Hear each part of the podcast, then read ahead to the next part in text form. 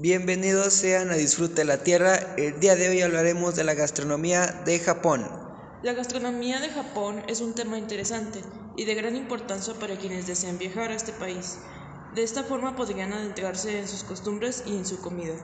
Para los japoneses su gastronomía es un verdadero orgullo nacional, por lo que tienden a ser muy exigentes y sofisticados. Por eso mismo no solo cuidan el valor nutritivo y el sabor de sus alimentos, sino que conceden una importancia definitiva a la presentación de los platillos.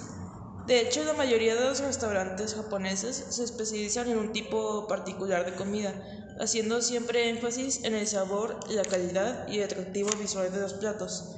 Hace algunos años, en muchas sociedades, era sencillamente impensable adoptar en su dieta platillos a base de pescado crudo. Sin embargo, en la actualidad, el sushi ha alcanzado fama mundial y ha adquirido millones de amantes de este tipo de comida. Las principales características que describen la gastronomía japonesa se podrían definir en tres palabras, sencillez, sabores naturales y refinamiento. La cocina japonesa es un fiel reflejo de una añeja civilización fincada en las tradiciones de donde se saca la conclusión de que la cocina japonesa constituye un verdadero arte culinario. La gastronomía japonesa posee un largo pasado culinario, con platillos especiales para cada estación del año, basada en cuatro alimentos ricos en carbohidratos, arroz, trigo y avena. Tan simple que es una comida japonesa estándar que consiste generalmente de una taza de arroz acompañado con verduras encurtidas, una taza de sopa y una variedad de platos que dan el sabor principal del platillo, que pueden ser pescado, carne o aves.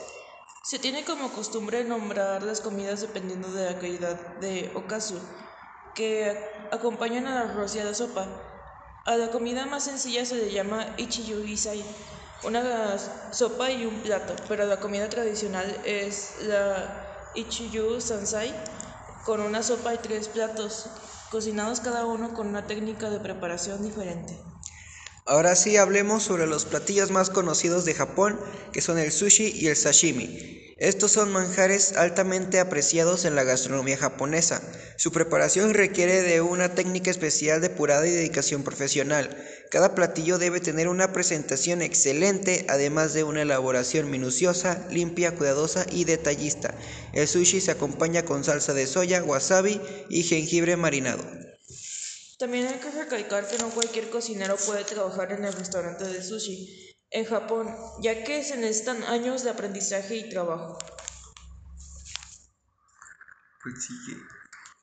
El sushi no necesariamente se prepara con pescados y mariscos crudos, también existen piezas que incluyen carne de ternera, huevos, algunos vegetales y pescados cocidos o sellados. Otros platillos distintivos y conocidos de la cocina japonesa es el tempura. Consiste de mariscos, pescados y vegetales rebozados en una deliciosa pasta de harina y yema de huevos fritos. Antes de servirse, la palabra tempura es de origen portugués. De hecho, las frituras no eran acostumbradas en Japón y fue hasta finales del siglo XVI cuando, por influencia de los jesuitas de Portugal y España, que se sentaron en Nagasaki, se empezaron a preparar mariscos, pescados, pollo y vegetales fritos en aceite. Los japoneses sí que tienen una gran gastronomía. Después de todo, como siempre, antes de despedirnos les diremos una receta para que la puedan hacer en casa y se den un pequeño viaje a Japón y la receta de hoy es ramen. El ramen es una receta de sopa japonesa que hoy en día ha traspasado las fronteras de su país de origen y se ha extendido por el mundo. El secreto del éxito está en buena parte en el caldo. Consiste en conseguir una base intensa con un sabor unánime. Podemos lograrlo si utilizamos los ingredientes necesarios. Para preparar el caldo necesitamos un kilo y medio de pollo, cebolleta china, 150 gramos de seta shiitake, 30 gramos de atún seco, 4 zanahorias, una cucharada de semillas de cilantro, una cucharadita de granos de pimienta, 100 mililitros de salsa de soya, 100 mililitros de salsa de pescado tailandesa, 100 mililitros de mirin, 100 mililitros de sake, 20 gramos de alga kobu. Para el acompañamiento necesitaremos 6 rodajas de lomo de cerdo, 300 gramos de fideos para ramen, cebollino y 6 huevos. Para preparar el caldo lo primero que haremos es poner en una cazuela 2 litros de agua y añadir las algas kombu. y las mantenemos ahí durante 30 minutos. Pasando el tiempo incorporamos el polvo de atún seco, lo dejamos 5 minutos y agregamos las setas shiitake limpias y mantenemos a 40 grados durante 30 minutos. En una olla express añadimos el caldo de los huesos de rodilla, el pollo, las zanahorias y el cebollino, los granos de pimienta, el cilantro, la sal, la salsa de soya, la salsa tailandesa, el mirin y el sake. Cerramos la olla express y lo ponemos al fuego durante dos horas y preparamos los ingredientes del ramen. Por un lado cocemos los huevos durante no más de 5 o 6 minutos y los pasamos en agua fría para cortar la cocción.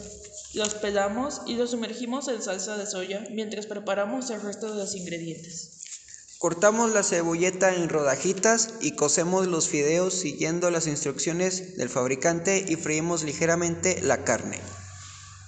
Una vez tenido listo todos los acompañamientos, en un plato hondo servimos el caldo muy caliente, añadimos los fideos, el huevo partido en dos, uno de los filetitos del lomo de cerdo y espolvoreamos con cebolleta. Servimos el ramen bien caliente y listo para disfrutar. Esto, ha sido todo por hoy en Disfrute de la Tierra. Nos, vemos en el próximo programa con gastronomía nueva y que tengan un excelente día.